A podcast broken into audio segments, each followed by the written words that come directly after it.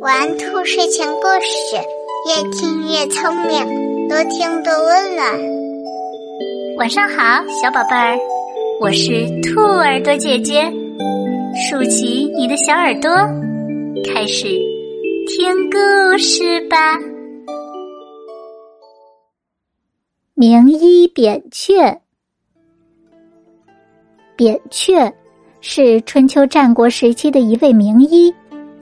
蔡桓公听大臣们说扁鹊医术高明，便想召他来见一见。于是，扁鹊第二天便见了蔡桓公。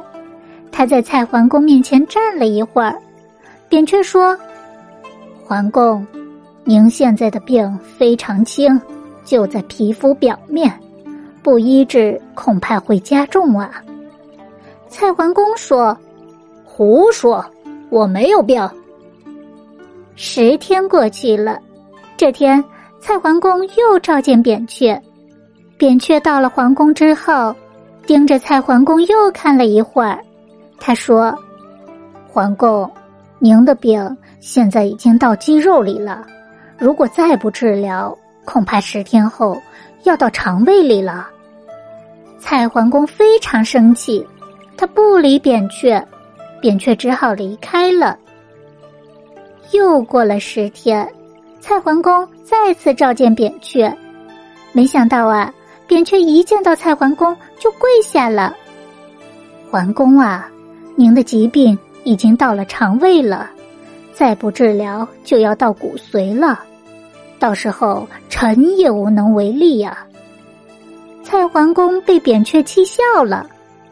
我看有病的是你吧，寡人也不想治你的罪了，你快退下，不要再胡说八道了。扁鹊只好无可奈何的离开了。又一个十天过去了，虽然这时候蔡桓公还活得好好的，但扁鹊知道，此时蔡桓公已经病入膏肓，无药可治，于是啊，他找了个借口请了假。去别的国家游历了。蔡桓公对身边的人笑道：“你看这扁鹊，总说我有病，现在无话可说了吧？”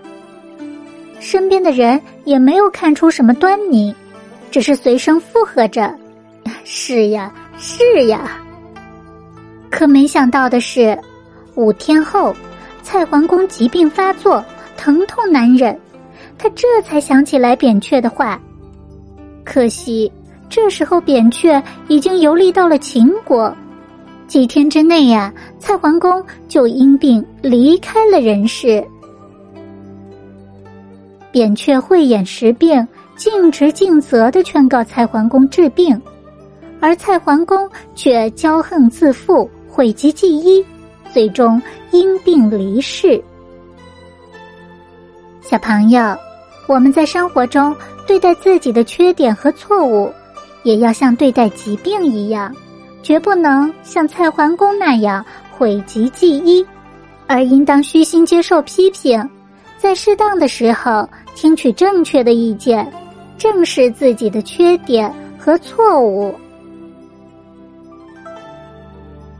宝贝们，如果你喜欢这些故事。记得帮兔耳朵姐姐点一点订阅和分享哟。睡觉时间到了，让我们下期节目再见，晚安。